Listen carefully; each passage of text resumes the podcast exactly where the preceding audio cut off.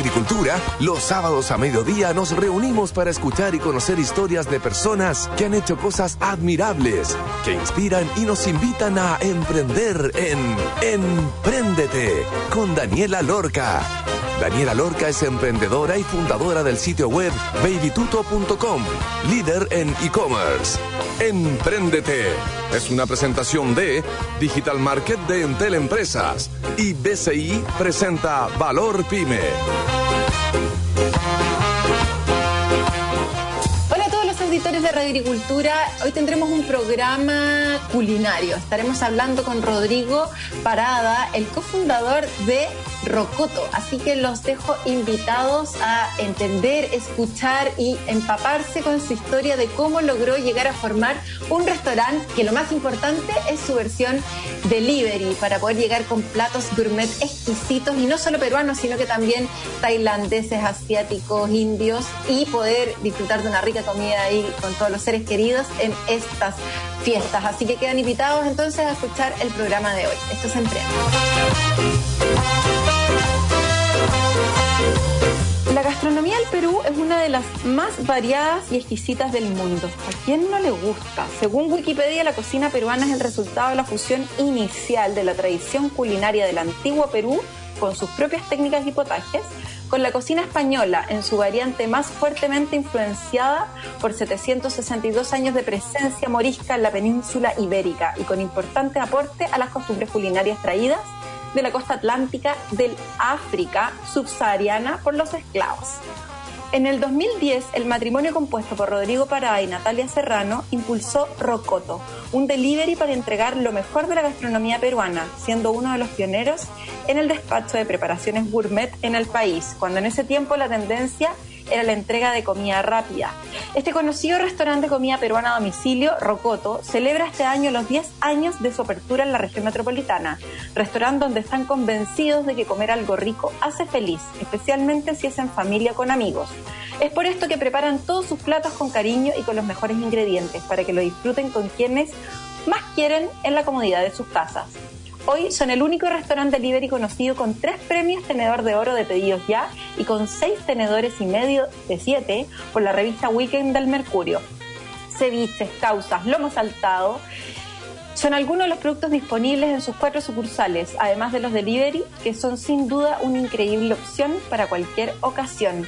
De manera inédita, este emprendimiento se propuso realizar un récord mundial nunca antes visto, realizar la mayor producción y venta de ají de gallina en formato delivery, en un solo día, para poder poner todas las miradas en este plato emblemático del Perú. ¿Lo lograron? Es lo que sabremos hoy con su cofundador Rodrigo Parada. Bienvenido, Rodrigo. Hola, Dani. ¿Cómo estás? Muchas gracias por la invitación. gracias por la presentación también. Me destaco por eso, Rodrigo hago bueno. Está muy bueno el resumen. Oye, Rodrigo, cuéntanos por favor, ¿quién eres y cómo llegaste a formar Rocoto hace 10 años? Yo soy Rodrigo Parada, yo soy ingeniero de profesión y Natalia, mi señora, también es ingeniera, nos conocimos en la universidad. Es decir, ninguno de nosotros dos es chef, ninguno de los dos hemos estudiado gastronomía y todo lo que sabemos de comida lo hemos aprendido durante estos 10 años junto a Rocoto. Por lo tanto, em, como consejo para los emprendedores, a veces uno no, no tiene por qué sabérselas todas. Eh, uno es bueno para algunas cosas y no para necesariamente para todas las cosas. Entonces, lo importante es también asesorarse con las personas adecuadas en las funciones o tareas que uno maneja menos. Entonces, cuando nosotros partimos hace años, eh, nos dimos cuenta que la comida peruana había entrado muy fuerte. Tres de cada cuatro restaurantes que se abrían en Santiago eran de comida peruana. Y nosotros vimos una oportunidad de enviar este tipo de comida que es más gourmet, que es recién preparada, a domicilio para que la gente la disfrutara en sus casas. Es decir, tener esta misma experiencia de restaurante, pero en sus casas. Y ahí tuvimos que aprender de logística, aprender de despacho, probar procesos, probar eh, empaques, eh, probar cada uno de los platos, cómo, cómo funcionaba en el delivery. Y así fue, partimos, nos asociamos con un chef, después aparecieron otros y hoy en día contamos con cuatro locales, ya con 10 años, estamos súper contentos con el reconocimiento de la gente y el cariño que nos tienen en este tiempo. Oye, Rodrigo, eh, ¿no fue entonces en un viaje a Perú? Como que ustedes vieron la oportunidad de la apertura de restaurantes peruanos acá en Chile. ¿En qué se inspiraron? ¿Por qué eh, decidieron hacer un restaurante con el delivery como lo más fuerte. ¿Cómo fue la partida? Y también saber si es que ya, ustedes dicen, oye, hay harto restaurante peruano, ya, qué bacán, pero uno puede decir eso de un restaurante chino, pero no por eso se va a poner a hacer comida china y mandarla por delivery, ¿cachai? Como, ¿qué fue eso extra que los impulsó a finalmente partir con Rocoto? Y también en el tema de la comida peruana hay algo muy característico, que usan ingredientes especiales y es muy difícil lograr esos sabores, por lo menos yo nunca lo he podido lograr, ¿Tuvieron que traer chefs peruanos? ¿Cómo fue la partida, ya que ninguno de los dos era chef? La verdad que partió más que nada por el tema del delivery. Nosotros hemos sido siempre consumidores de delivery, nos gusta comer, salir, pero también pedir en casa. Y en ese momento nos dimos cuenta de que estaba bien pedir sushi, alguna vez estaba bien pedir pizza, estaba bien pedir sándwich, pero en realidad nosotros queríamos comida más, más saludable, eh, elaborada en el momento, eh, que hubiera más variedad. Y ahí fue entonces dijimos, hagamos un delivery de comida que sea más gourmet a domicilio. Y dentro de las alternativas que había, optamos por la comida peruana porque tiene mucha variedad de platos. Lo que decías tú al principio, la comida peruana se caracteriza por la fusión con distintas culturas que han llegado a Perú. Ítalo-peruana, la comida chifa, que es la mezcla con comida china, la comida nikkei, que es la mezcla con comida japonesa. Y al final eso hace que este tipo de comida sea tan versátil que la gente pueda elegir cuál es su plato favorito. Desde un ceviche, lo hemos saltado, que es más tradicional, hasta un, un, ceviche atún Nikkei o un plato con, con, quinoa y con salmón, ese tipo de comida. Entonces, fue ahí como nosotros vimos la oportunidad dentro de la industria del delivery de una categoría nueva, que era comida gourmet a domicilio. Con esta comida que es muy versátil y con las pruebas anduvo bien, funcionó bien. Los platos andaban bien, hay que cambiar algunos puntos de cocción. ¿Quién los cocinaba? ¿Chef peruanos? ¿Se trajeron gente de allá o contrataron a personas de acá? ¿O, eran chefs chilenos haciendo comida peruana? En ese momento y hasta el día de hoy creo que la mayor comunidad de, inmigrantes son peruanos. Por lo tanto, en ese momento no, nos costó eh, hacernos un equipo con chef y cocineros 100% peruanos.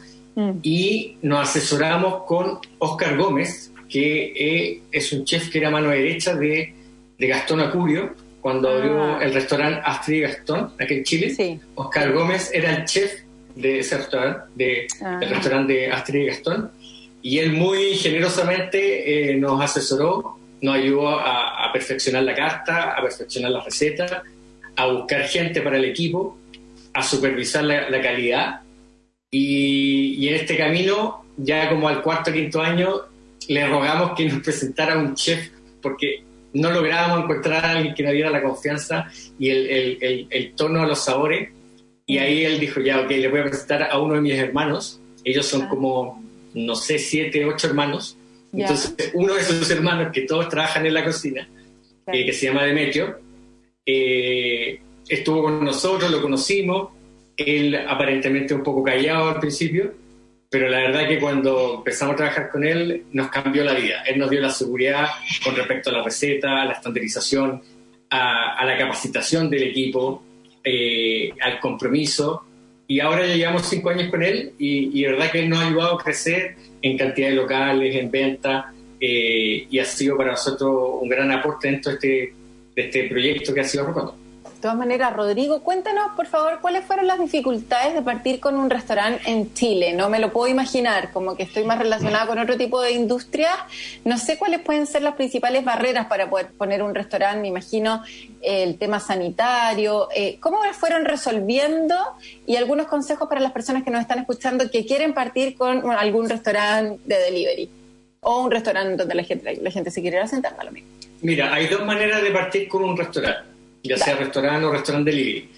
La primera es partir desde cero, buscar una propiedad, un lugar que no tenga las patentes y gestionar uno las patentes. Y eso implica que uno tiene que hacer un diseño con un arquitecto, eh, los planos presentarlos a la municipalidad y eh, solicitar una patente comercial de restaurante. Y paralelamente a la Ceremi de salud, tiene que también gestionar con ellos que vayan a visitar el lugar y que cumplan con todas las normas sanitarias y la Ceremi genera una resolución sanitaria, que puede ser para platos preparados, para platos eh, de cocción, para platos fríos, para servir comida que es preparada a otros lados, depende, hay muchas categorías. Y nosotros como no sabíamos de eso, optamos por la segunda opción, que es comprar un derecho a llaves. No sé si lo han escuchado. Comprar un derecho a llaves es que tú vas a un restaurante que está funcionando, ellos te venden la patente, la marca si quieres, te venden el equipamiento, la base de clientes, número de teléfono, know-how. Entonces, ahí hay un proceso, y por eso se llama venta de derecho llave, como que te pasan la llave, tú abres el candado y el negocio es tuyo. Puedes partir al día siguiente haciendo algo que te gusta hacer y no necesariamente pasar por todo el proceso previo que eh, a veces, como uno no sabe, es muy lento. Pueden ser mm. seis meses, nueve meses, en que por temas legales, municipales, quizás no se puede abrir un restaurante porque realmente falta un baño, falta definir bien un proceso. Y así partimos nosotros. Entonces compramos un derecho llave, teníamos un local que era de sándwich, el de Ñuñoa, era, no sé, Rappi Sándwich, yo no me acuerdo bien. Y tuvimos que rehacer de nuevo el, proceso, el flujo, los equipos, pero ya tenía una patente comercial de elaboración de platos preparados que nos permitía funcionar eh, de manera más fácil y más rápida. Claro, al día siguiente, así. Desde que y ahí Claro, lo que pasa es que las dificultades son varias. Eh, eh, mm. comprar el equipamiento, eh, buscar el equipo. Es decir, buscar el equipo mm. es una preocupación súper importante al principio y se mantiene durante todos los años. Porque hay gente que uno confía, que tiene que vivir los mismos valores de la empresa, el compromiso. Oye, cocinar, cocinar bien. la dependencia, claro, así como te fallaron los tres chefs que tenías, ¿quién cocina? ¿Te ponía a cocinar tú? Bueno, hubo, hubo momentos que nos tuvimos que meter a la cocina eh, sí, si supiéramos bien o no supiéramos bien, siguiendo la receta, lavar platos. Me acuerdo el primer día de la madre. Nosotros abrimos en octubre del 2010, el primer día de la madre fue el 2011. Estaba mi suegro metido ahí, habían amigos, y hubo un momento que era un caos. Habían 20 personas pidiendo sus pedidos y nosotros estábamos en shock.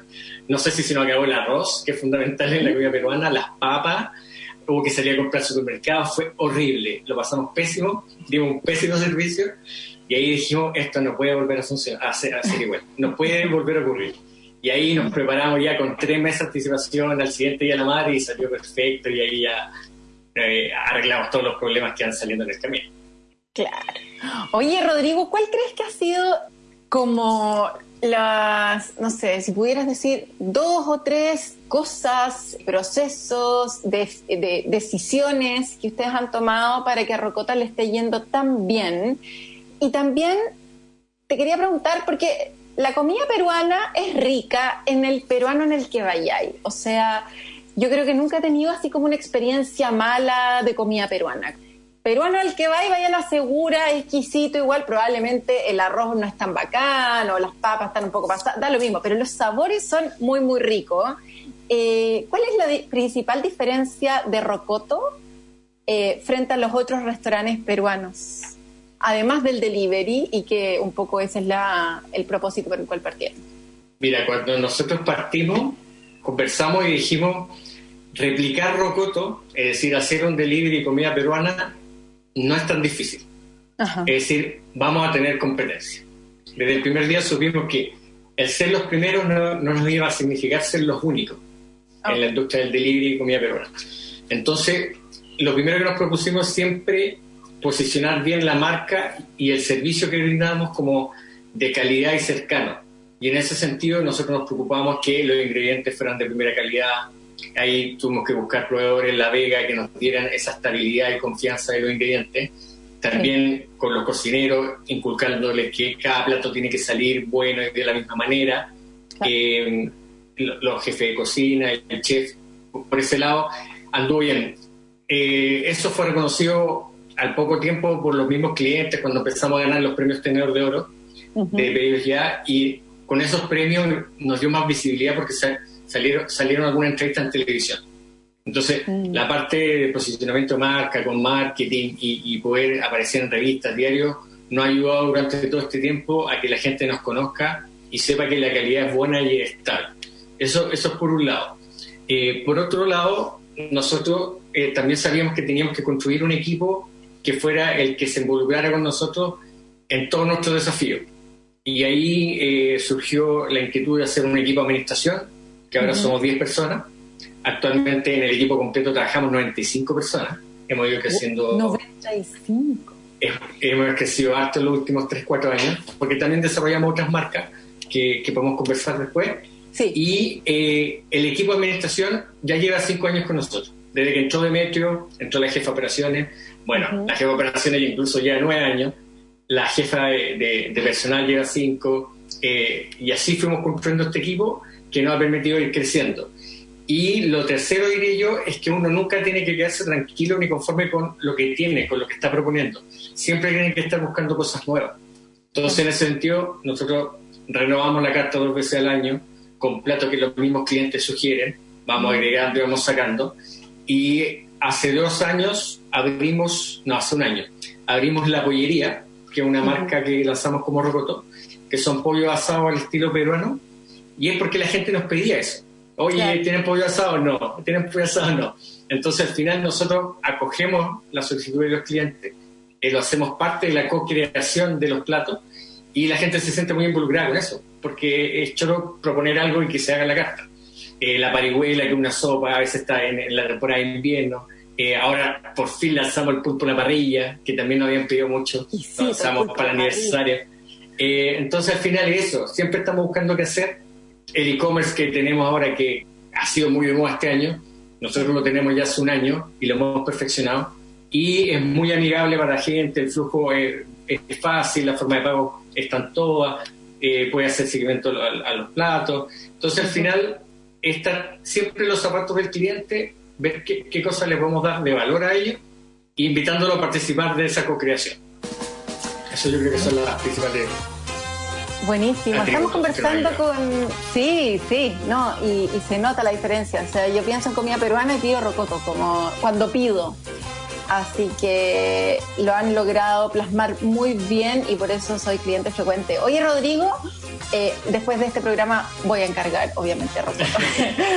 Oye, vamos a ir a una pausa y antes de ir a una pausa les voy a contar que en Teleempresas tiene un mensaje para todas las pymes de Chile. Ojo, para todas, clientes y no clientes, y es que los negocios no están solos. Entel las está acompañando hacia la transformación digital y potenciándolas con tecnología. Ingresa en tel.cl slash comunidad empresas y conoce las iniciativas, asesorías y capacitaciones gratuitas que ayudarán a tu negocio. Y cuando es pyme, todo tiene otro valor, el valor de mover el país, de generar oportunidades, porque detrás de cada producto o servicio se esconde un valor diferente, uno que siempre seguiremos apoyando. BCI, ahora más que nunca, seamos diferentes. Vamos a escuchar Suban a ser conmigo hermano de los Jaivas del álbum Alturas de Machu Picchu, cómo no. Y ya estaremos de vuelta entonces conversando con Rodrigo Parada, el cofundador de exquisito restaurante delivery Rocoto y muchos más que nos estará contando en el segundo bloque. Vamos y volvemos.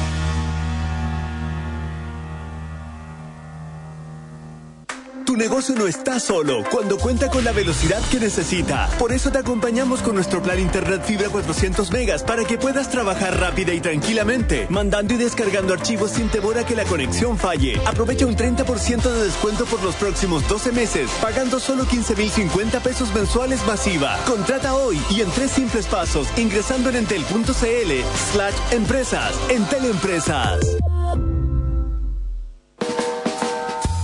En agricultura es Empréndete con Daniela Lorca. Ya estamos de vuelta entonces en el segundo bloque con Rodrigo Parada, el cofundador de Rocoto. Hablemos ahora acerca de la digitalización. ¿Con qué software se logra escalar este negocio? ¿Cómo funciona? ¿Se ponen capacidades? Por ejemplo, en el e-commerce uno pone cotas. Entonces dice, uno tiene una cota máxima de piquear picking, packing productos de dos mil y tantas por día, por ejemplo. ¿Cómo fijan ustedes las capacidades por hora?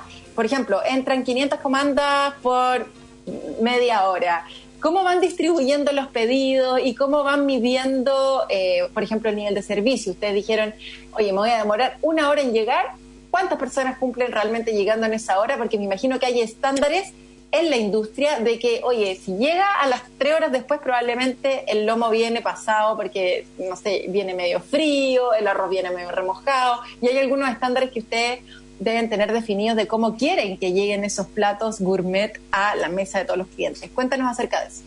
Sí, mira, lo bueno es que al estar en todas las aplicaciones, en todas las plataformas, los mismos clientes evalúan el servicio. Por lo tanto, ahí hay una medición estándar que te permite ver si uno está haciendo bien o no su trabajo de cara al cliente.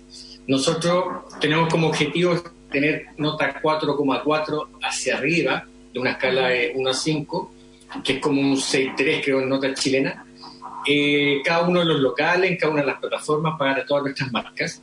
Y estamos en un 95% de los locales y marcas en, en ese estándar. Uno puede entrar y puede ver qué platos están mejor evaluados y también puede dan estadísticas de los tiempos promedio y, y, la entrega. Lo mismo tenemos con nuestro e-commerce. ¿Qué es lo que ocurre? También ha habido un proceso de evangelización, le digo yo, de, ponernos de acuerdo con los clientes, porque cuando partimos hace 10 años estaban las campañas de las pizzas. 30 minutos o es gratis. El Televisa hacía esa campaña y nosotros ya nos tirábamos los pelos, porque en la comida rápida se puede. Uno tiene la, la, pizza hecha, la, tiene caliente, la mete en un bolso y se lo lleva. Pero cuando uno cocina comida gourmet, se cocina en el momento igual que en un restaurante. Y eso implica que a veces pueden ser 20 minutos el hecho de esperar a que, que se haga el plato, más los 10, 15 minutos de la entrega. Y también, cuando, como dices tú, si llegan 500 comandas un viernes de la noche, la comanda número 500 no es la primera que ingresa, tiene que esperar que ingrese la otra 499, por decirlo así. Entonces nosotros tenemos una estimación del tiempo en función de las comandas que nos llegan y eso lo vamos parametrizando en nuestro e-commerce y en cada una de las aplicaciones para que cuando el cliente vea y ingresa la ficha diga, oye, son 65 minutos. Ok, ¿puedo esperar 65 minutos? Sí, acepto. Entonces, nuestro desafío es cumplir con la promesa de entrega, no con el tiempo más bajo. Yo no le voy a prometer 15 minutos promedio a todos los clientes porque eso es imposible. Pero si le digo 45, llegan 45. Si le digo 60, llegan 60. Y 75, llegan 75. Y de esa manera, estando el equipo todos más afiatados y con los cálculos de los tiempos más ordenados, estamos en torno al 95%, 95 de, de cumplimiento de la entrega. Ahora, ese 5% que no, no cumplimos la, la promesa de entrega nos duele, porque a ellos también les duele. Entonces empiezan a llamar, empiezan a escribir en las redes sociales, no echan garabatos si es necesario. Y la verdad es que yo digo a mi equipo, a los jefes local, que son los que reciben los llamados, eh, a nuestra community manager, que es la que recibe los mensajes, yo les digo, pónganse en el lugar de ella. Es un día sábado al almuerzo, tienes tu familia invitada, pediste seis platos ricos de comida, lo pediste a las dos y son las tres y no llega. ¿Por qué en esa situación? Estarías rojo, estarías enojado, tienes hambre, te duele la cabeza, tu familia está enojada. Entonces al final nos pasa y cuando nos pasa nosotros pedimos perdón, entendemos que nos hemos equivocado y compensamos. Es decir, entregamos pedido gratuito para la siguiente oportunidad, damos cupones de descuento y la mayoría de la gente lo acepta y hay otras personas que dicen no, nunca más pido y también están en su derecho. Claro, a mí me pasa exactamente lo mismo. A medida que, que, uno va creciendo, el desafío se pone mayor, porque el restaurante, y viene ese domingo, los locales están full. Entonces yo a los muchachos les digo, no sobreprometan. Yo sé que todos queremos que nos vaya bien, pero no le pongamos 40 minutos si sabemos que el tiempo espera 60, 70 minutos. Pongámosle 70 minutos y si la gente quiere esperar, estamos ok. Rodrigo, independiente de la dificultad de elaboración del plato, por ejemplo, si yo pido un ceviche, que probablemente hicieron el ceviche, no sé, a las 12 del día y van sacando nomás, me imagino, lo que yo haría, no sé, ¿tiene el mismo tiempo que un quizás una causa que hay que preparar en el momento? No, los tiempos son distintos. Ah, Ahora, los, los ceviches igual los preparamos en el momento. Ah, ya, Porque hay un mito, hay un mito con el tema de los ceviches. Yo no sé si ya eso pasó, que hay que dejarlo macerando en la leche tigre, en el jugo de limón. Por lo menos hace 10 años era así. Es mentira. En Perú el ceviche se corta el pescado, se saca recién y se, se alinea y se come en el momento. En ese momento. fresco con el limón o con la leche tigre en ese momento. Por lo tanto, tenerlo preparado a las 12 eh, para nosotros sería un problema de calidad. Ahora, diciendo eso, el ceviche igual es rápido porque está el pescado cortado, se mezcla y en un minuto sale. La causa un poquito más lenta porque hay que hacer el molde. Y es más lento un lomo saltado y más lento un, quinoto de salmón que es un risotto de quinoa que hay que preparar con crema, qué sé yo. Aún así, eh, tenemos tiempos promedios por tipo de pedido. Si son para dos personas, cuatro personas, y vamos estimando. Eh, y nos funciona relativamente bien. Rodrigo, ¿y eso a través de, qué software lo hacen? ¿Cómo tienen algo para hacerlo o, lo, hacen de manera manual y van fijando los tiempos por plato? Actualmente lo tenemos de manera manual. Eh, es un proyecto el próximo año poder involucrar tecnología para predecir mejor los tiempos de despacho. Sí. Y lo que sí en, cada una de las plataformas y en nuestro e-commerce tenemos la configuración de poder ir variando esos tiempos. Ah, incluso, incluso Lead dinámicos. Exacto, y incluso si es que nos vamos a demorar más de lo que dijimos, habilitamos hace un par de semanas la, cuando uno cambia el tiempo, le llega un correo al cliente y le dice tu pedido va a estar en 15 minutos más y le pone un botón de cancelar. Y el cliente tiene la opción de cancelar si no está conforme con el ah. cambio del tiempo. Eh, y nos han llegado algunas cancelaciones. Entonces al final esas cosas que son chiquititas permite permite alinearse con el cliente, es decir, entenderse mutuamente, que ellos no entiendan de realmente la cocina explota, es decir, hay muchos pedidos y damos tiempo que quizás no podemos cumplir. Y también ellos, si quieren cancelar y están en su derecho, nosotros entender que están en su derecho. Y así ha funcionado bien. Oye, ¿cuál es tu plato que más sale? ¿Cuál es el que más sale de los platos? El lomo saltado. de caliente lo hemos saltado. ¿Y de frío? Todos los trimestres yo reviso las ventas por plato y lo hemos saltado el 15% de la venta. El 15% del total de la venta lo hemos saltado. ¿De un total de cuántos platos? 40 platos aproximadamente. Wow, o sea, la gente, pero va a la segura con eso. Lo hemos saltado, lo hemos saltado. Para, para no consumir lo hemos saltado. Y para los típicos y tradicionales lo hemos saltado. Después viene la ají gallina y, y, y, el primer frío el ceviche, que puede ser mixto, que es con pescado, pulpo, camarones y, y calamares o el de pescado solamente. Esos son los tres más vendidos. Oye, Rodrigo, ¿qué canales, además del propio, de este e-commerce que tú estás hablando, que lleva un año funcionando y que es bien amigable y es verdad, yo lo revisé antes de preparar esta entrevista y me gustó muchísimo.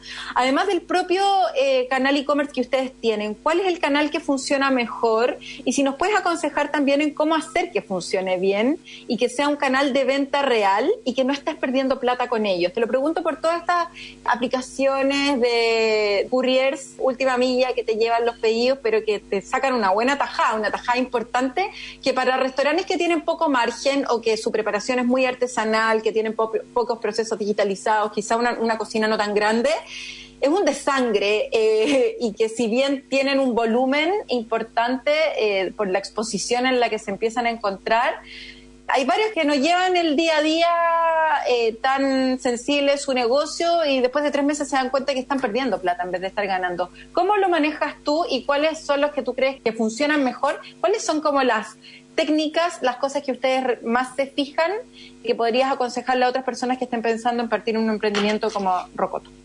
Mira, la verdad es que nosotros estamos donde el cliente esté, desde el principio de los tiempos. Cuando llegó Pedido Ya a Chile, ellos se acercaron a nosotros, conversamos, hicimos una relación estratégica que tenemos hasta el día de hoy. Participábamos en todos los pilotos de productos que ellos querían hacer y funcionó bastante bien. Cuando llegó Moritz a Chile hace tres años, en noviembre de hace tres años, fue lo mismo. Y al final uno tiene que construir relaciones estratégicas con estos partners. Hay que mirarlos como partners y no como proveedores. Porque cuando uno los mira como proveedores, uno se fija solamente en el costo y que me traiga un beneficio a mí. Pero cuando uno es partner, uno entiende que ambos tenemos que hacer crecer nuestros negocios. Entonces, hay proyectos en conjunto. En el caso de Uber, eh, nuestra relación es súper buena y creamos una marca en conjunto, que es Tiger Walk, que es una marca de comida asiática en Walk a domicilio. Y surgió de estos tres años de, de probar, de, de, conversar y hacer cosas en conjunto. En caso Rappi lo, lo agregamos el año pasado y también tenemos buena relación como para ir probando cosas en conjunto. Por lo tanto, a la gente yo le recomiendo que no los vean como un enemigo, sino como los vean como un aliado. Eh, el tema del despacho propio tampoco es la panacea, es un tema por sí solo. Mm. Los motoristas, los horarios de los motoristas, si cumplen o no cumplen con llegar. Eh, por lo tanto, Uber, Rappi y Pedido Ya aportan una logística que es muy buena. Entonces hay que valorar esa logística. Eso que los motoristas estén dando vuelta y llegue el que está más cerca y, y haga que tu producto llegue más rápido a tu cliente al final, hay que valorarlo. Hay que apreciar eso. Ellos ocupan tecnología, ocupan algoritmos. Tienen muchas personas pensando en esto, cómo hacer que esto sea mejor. Y eso hay que valorarlo. Y de los tres, bueno, me va a obligar a decir uno, pero ellos también lo saben. Creo que el que funciona mejor es Uber Eats, porque ellos son una empresa logística y eso funciona perfecto. La máquina, todo el proceso, el algoritmo que hay por detrás funciona súper bien con los despachadores. Redondito. Y, como equipo son súper profesionales para resolver dudas, inquietudes, problemas. Así que anda bien. Buenísimo. Oye, y te iba a preguntar entonces más que preguntar, te quería comentar que para todas las personas que estén con la duda de si se ponen o no en alguna de estas aplicaciones, consideren el costo por comprador, cuánto me costaría a mí que ese cliente me hubiese comprado y cuánto me costaría a mí llegar rápido con una flota de personas que están dando vuelta eh, en las calles esperando que salga algún pedido. Por lo más ineficiente que eso suene, ¿o no? De repente es como medio raro, pero pucha que funciona bien para el cliente final. De repente estas empresas que no tienen límites de presupuesto y que en el fondo es como, ¿ah? hagámoslo lo mejor posible pensando en el cliente, eh, hay que aprovecharse de eso y usarlo a nuestro beneficio. Oye, te iba a preguntar, ¿qué hacen con los insumos que no usan? Pucha, no, lo reciclamos nosotros mismos, es decir, lo ocupa el equipo para almorzar, de repente ah. si en un día la madre no se vendió todo, eh, se les da para que sigan a su familia. No tenemos un proceso de darle un mejor uso a eso, no, no, no lo hemos investigado, no sé si tú tienes algún dato. No, me encantaría. Te lo pregunto porque estoy con la duda. Nunca he sabido qué mm. pasa con, con esos insumos en los restaurantes. Pero bueno, lo dejamos ahí pendiente. Oye, Rodrigo. Un desafío pendiente. Un desafío, sí. Cuéntanos acerca de Curry, Masala, La Pollería y Tiger Walk. ¿Cómo nacieron entonces estos proyectos? La Pollería, algo contaste que la gente te pedía el pollo asado. El Tiger Walk nació en conjunto con una apuesta en conjunto con Uber Eats. Y también tienen Curry y Masala, una mezcla entre India, Perú y Asia. ¿Por qué nace esta expansión a otras verticales? Eh, llamémosla así, saliéndose un poco de lo peruano a otras cosas. Cuando nosotros partimos con Rocoto, como te decía, sabíamos que íbamos a tener competencia, por lo tanto, una parte de la estrategia también era diversificar nuestra oferta. Y ahí pensamos la comida tailandesa, porque también es muy versátil y existe en las grandes ciudades cosmopolitas del mundo, hay un local de comida thai en cada una de las esquinas. Entonces crea el concepto como para llevar y también delivery. Y la comida india complementa la oferta porque es una comida distinta y que funciona bien también en el delivery. Entonces, cuando nosotros partimos, sabíamos que íbamos a crear estas marcas. Compramos algunos dominios antes de que los lanzáramos. Y después, cuando empezó a pasar el tiempo, lo pudimos hacer y lo fuimos haciendo. De manera tal que nuestros clientes son los mismos y ofrecerle distintos tipos de cosas para distintas ocasiones, distintos días de la semana y así poder darle variedad a nuestros clientes. No, buenísimo. Oye, Rodrigo, cuéntanos por favor dónde podemos encontrarte. Entonces ya nombraste eh, los canales de venta, pero también tu página web es rocoto.cl. ¿Y cuáles entonces los próximos pasos? Y con esto cerramos. Sí, eh, rocoto.cl, ahí aparece toda la información de los platos, las sucursales que tenemos, teléfonos para llamarnos. Eh, para el próximo año estamos evaluando abrir un nuevo local, lanzar nuevas marcas de comida gourmet a domicilio y estamos trabajando en nuestro sitio Delivery Gourmet, que reúne estas cinco marcas, para que el próximo año la gente pueda pedir en un solo lugar distintos tipos de comida pagando un solo despacho. Exquisito. Oye, muchas gracias Rodrigo por la entrevista de hoy. Me dio muchísima hambre y estoy esperando entonces el próximo año para poder en un solo lugar encargar comida peruana, tailandesa y peruana para todos los gustos en una familia de repente media diversa y que no siempre se ponen de acuerdo, así como peruano no, yo quiero thai, no, yo quiero indio. Bueno, y con esto entonces va a estar resuelto muchas felicidades por estos 10 años. En verdad, increíble servicio y exquisito el rocoto, así que muy recomendado. Rocoto, la pollería, curry masala y Tiger Walks. Muchas gracias, Dani, a ustedes por la invitación y dejamos todos invitados que conozcan nuestros productos, nuestras comidas y disfruten esto en su casa. Exactamente, ya, voy a pedir uno ahora. De ahí te pido un código de descuento, ¿ya? Bueno. que estés bien. Un abrazo, nos vemos. Gracias, gracias. chao. Chao. Oye, vamos a ir una pausa y antes de ir a una pausa les voy a contar que en Teleempresas tiene un mensaje para todas las pymes de Chile. Ojo, para todas, clientes y no clientes, y es que los negocios no están solos. Entel las está acompañando hacia la transformación digital y potenciándolas con tecnología. Ingresa en tel.cl slash comunidad empresas y conoce las iniciativas, asesorías y capacitaciones gratuitas que ayudarán a tu negocio. Y cuando es pyme, todo tiene otro valor el valor de mover el país y generar oportunidades, porque detrás de cada producto o servicio se esconde un valor diferente, uno que siempre seguiremos apoyando. BCI, ahora más que nunca, seamos diferentes.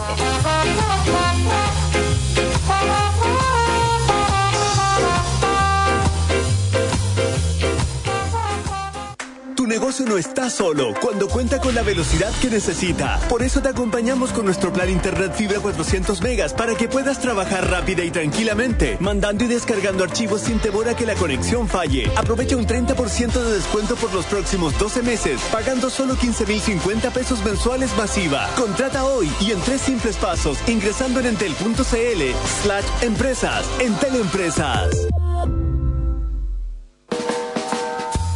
En agricultura es Empréndete con Daniela Lorca.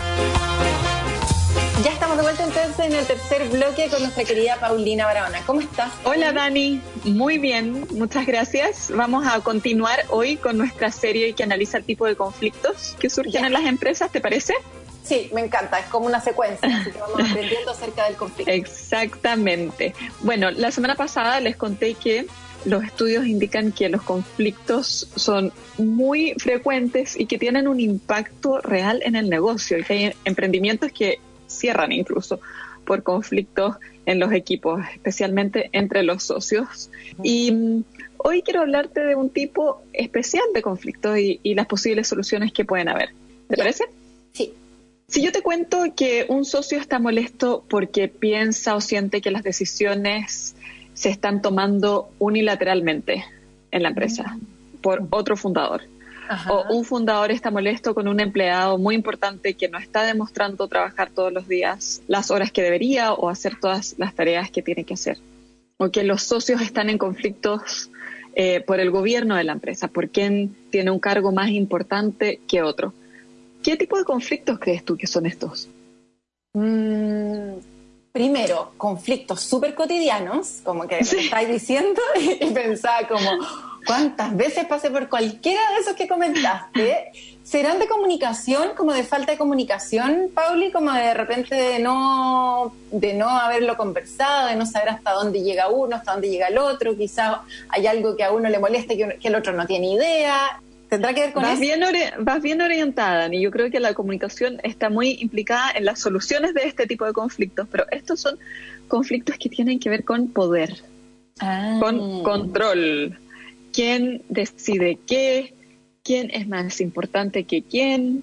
¿Quién manda a quién, básicamente? Claro. Y el tema del poder y el control eh, en las ciencias sociales está súper como, está muy conflictuado, porque tiene una connotación negativa el tema del poder, pero el poder se puede usar, el control es muy necesario en las empresas, alguien efectivamente tiene que tomar las decisiones y alguien tiene que decir para dónde va. la cosa, pero el tema es que si la gente, si las comunicaciones, como tú decías, no están claras, o si la gente se siente pasada a llevar, o siente que el tema, la distribución del poder no es equitativo de acuerdo a la contribución, empiezan a surgir conflictos que tienen una naturaleza 100% psicológica, ¿no? Porque son conflictos que surgen de cómo la gente se siente y qué es lo que piensa respecto a su rol en este equipo. Oye, sí, pues eso es al final, poder. poder. ¿Y, el poder está relacionado con el ego también, Pauli? En parte. Yo te diría, no me atrevería a, decir em, exactamente con relación a qué, sin así citar alguna, eh, algún estudio o algo, pero yo te diría que, ah, y ahora pasando más al tema de las soluciones, lo primero que se recomienda es que las personas analicen un poco su propia reacción y por qué el conflicto les gatilla algo a ellos, cuál es el significado de ese conflicto en particular para ellos. Entonces, si tú me dices, tiene que ver con el ego, probablemente para algunas personas tenga que ver con ego, como con necesitar una validación en la toma de decisiones o en el mando de la empresa o qué sé yo. Para otras personas puede tener que ver con su historia. Personas por ejemplo, como nosotras, Dani, que históricamente en esta sociedad a lo mejor no, no siempre tenemos la posibilidad de controlar nuestra toma de decisiones, no por una cosa de competencia, sino por la identidad que tienes y cómo se manejan las relaciones sociales, a lo mejor hay ciertas situaciones que nos van a gatillar más. Y así para otros puede tener que ver con su historia familiar, con sentir, haberse sentido dominado o haberse sentido controlado en muchas situaciones y ahora estar en, esta, eh, en este emprendimiento buscando más libertad y más independencia.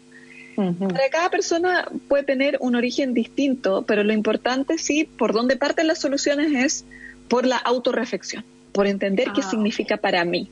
¿Por qué esta situación me está gatillando tanto? ¿Por qué yo me estoy involucrando de esta manera más profunda en este conflicto y hay otras cosas que me dan lo mismo?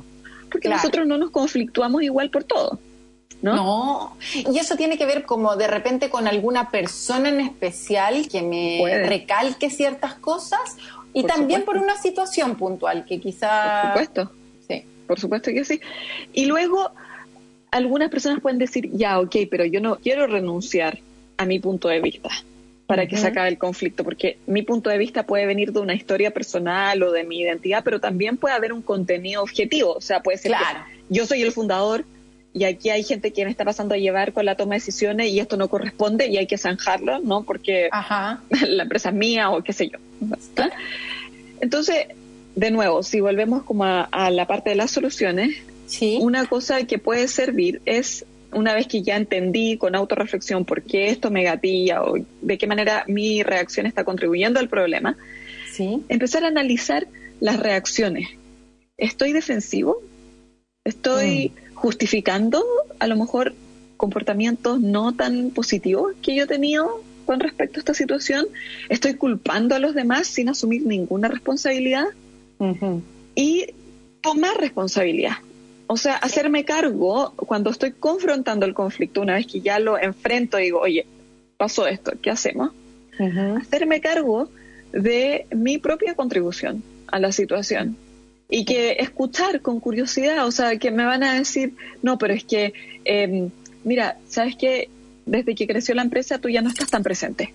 Y entonces yo seguí tomando decisiones porque tú ya estás en otra. Ah, o desde que estamos usando el nuevo software, no es tan fácil comunicarme contigo. Entonces mm. estoy tomando decisiones por no sé qué. Mm. Ahí, en vez de, no, pero es que tú deberías haberme contactado, tú deberías haberme dicho esto, no sé qué, escuchar también y decir como, ah, no sabía que te sentías así. Oye, lo siento que no haya funcionado así para ti, pero ¿sabes qué? Esto lo tenemos que reorganizar. Y es distinto.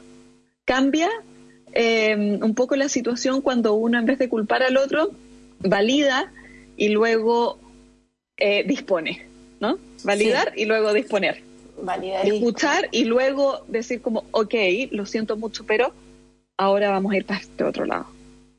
Cuesta igual, Pauli, de repente la generación de instancias para hablar. Hay muchas personas que de repente uno, no sé, a mí me pasa, les pongo una reunión de, cualquier cosa, quizás que no tiene un contenido como de revisión de tal cosa, y, y es como hablar y es un dolor de guata para la persona, en verdad se está haciendo, ¿cachai? Como que eh, lo están pasando mal, un nivel de rollos de por qué quiera hablar conmigo y como que hay algo de como que la gente le hace el quite a una conversación en donde se puedan conversar estas cosas, porque al final esto es solamente conversarlo y de repente incluso con amigos, personas muy, muy, muy cercanas que pueden trabajar juntos, esa conversación no se da y por distintos motivos, como ya sea porque, porque uno está en Chuchunco City y el otro está acá en Santiago, porque uno cree que el otro está ocupado, que está enojado, porque entonces al final se van dejando pasar tiempo y se empiezan a acumular más cosas y eso al final se vuelve una bola de nieve mucho más difícil de tratar después, ¿o no? Así es.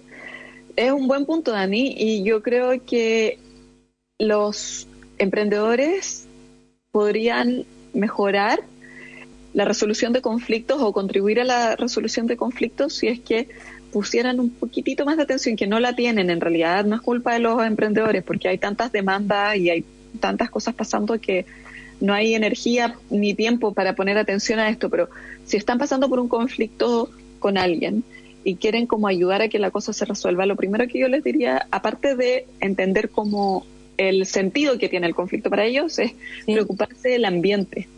¿En qué ambiente se resuelve el conflicto? La cosa no es llegar y ya te mando un link para un Zoom y hablemos de esta cuestión a las 8 de la noche, cuando las dos partes están cansadas, o a las 8 de la mañana, cuando mm. están presionados de tiempo porque a las 8.20 empieza la reunión de no sé qué.